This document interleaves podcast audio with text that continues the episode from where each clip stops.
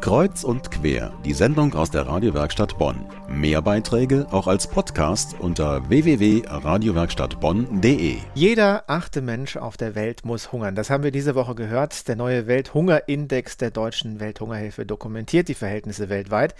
Wir in Deutschland können uns derweil den Luxus erlauben, nach dem Wie möchte ich mein Essen eigentlich zu fragen. Wir haben neuen Besuch im Studio, unsere Gourmet-Redakteurin Erika Altenburg. Hallo Erika. Hallo, guten Abend. Wir sind in der kalten Jahreszeit angekommen. Es wird abends früh dunkel, ein bisschen gemütlicher. Im Restaurant bleibt man vielleicht auch ein bisschen länger sitzen. Wenn man sich nicht entscheiden kann, wo man abends mit gutem Essen versorgt wird, dann kann man jetzt in einem Buch nachschauen, an dessen Entstehung du beteiligt warst. Der Slow Food Genussführer 2014. Slow Food heißt in dem Fall jedes Restaurant, das besonders lange zum Kochen gebraucht hat, einen besonders lange hat warten lassen, das bekam die besten Noten?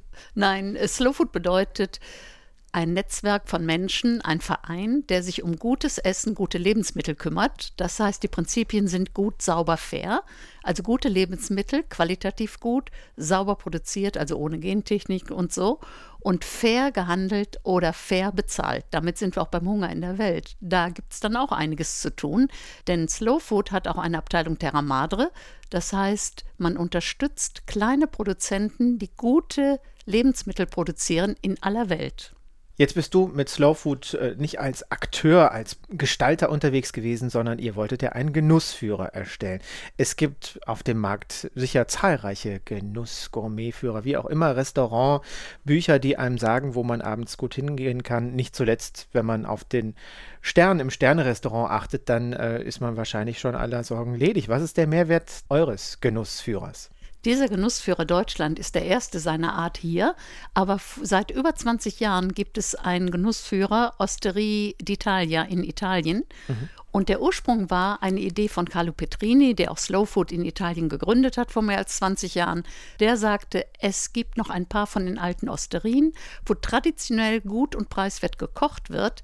Und die muss man erhalten. Und daraus ist dann die Bewegung entstanden, diese Lokale wirklich äh, in einem Führer zu verzeichnen und damit den Leuten Gelegenheit zu geben, die auch zu finden. Ja, und jetzt äh, blättere ich so durch, Erika, und finde im Großraum Bonn ganze zwei Restaurant-Tipps. Zwei von 300 in ganz Deutschland.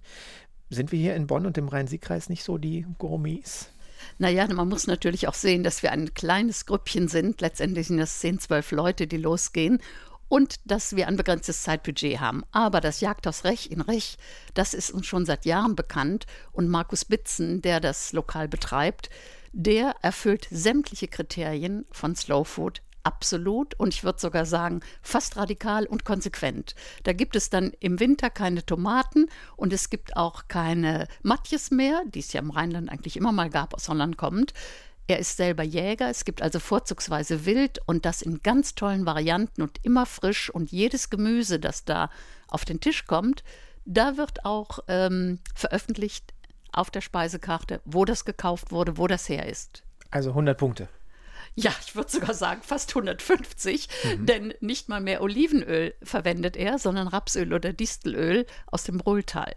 Das heißt, der Markus Bitzen hat sich so sehr spezialisiert oder konzentriert und hat damit gezeigt, dass es geht. Regionale Produkte, die frisch sind, die aus der Gegend kommen, wo man bei jedem Produkt sagen kann, wer es hergestellt hat, mhm. dass das möglich ist.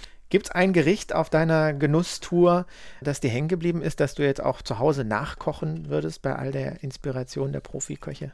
Zum Beispiel den Maibock aus dem Jagdhaus Rech.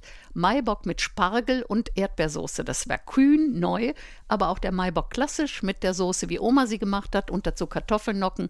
Das hat mich absolut überzeugt. Diese Woche war Welternährungstag. Jetzt gibt es hilfreiche Tipps, wo man in diesem Land am besten mit Essen nach dem Slowfood-Prinzip versorgt wird. Der Slowfood Genussführer 2014 weist immerhin zwei Tipps für den Großraum Bonn aus. Unsere Kreuz und Quer Kollegin Erika Altenburg hat daran mitgeschrieben. Den Link zum Genussführer finden Sie bei uns auf der Internetseite radiowerkstattbonn.de. Und Erika, ich vermute, da ihr noch keinen Anspruch auf Vollständigkeit erhebt, äh, die Genusstour geht weiter.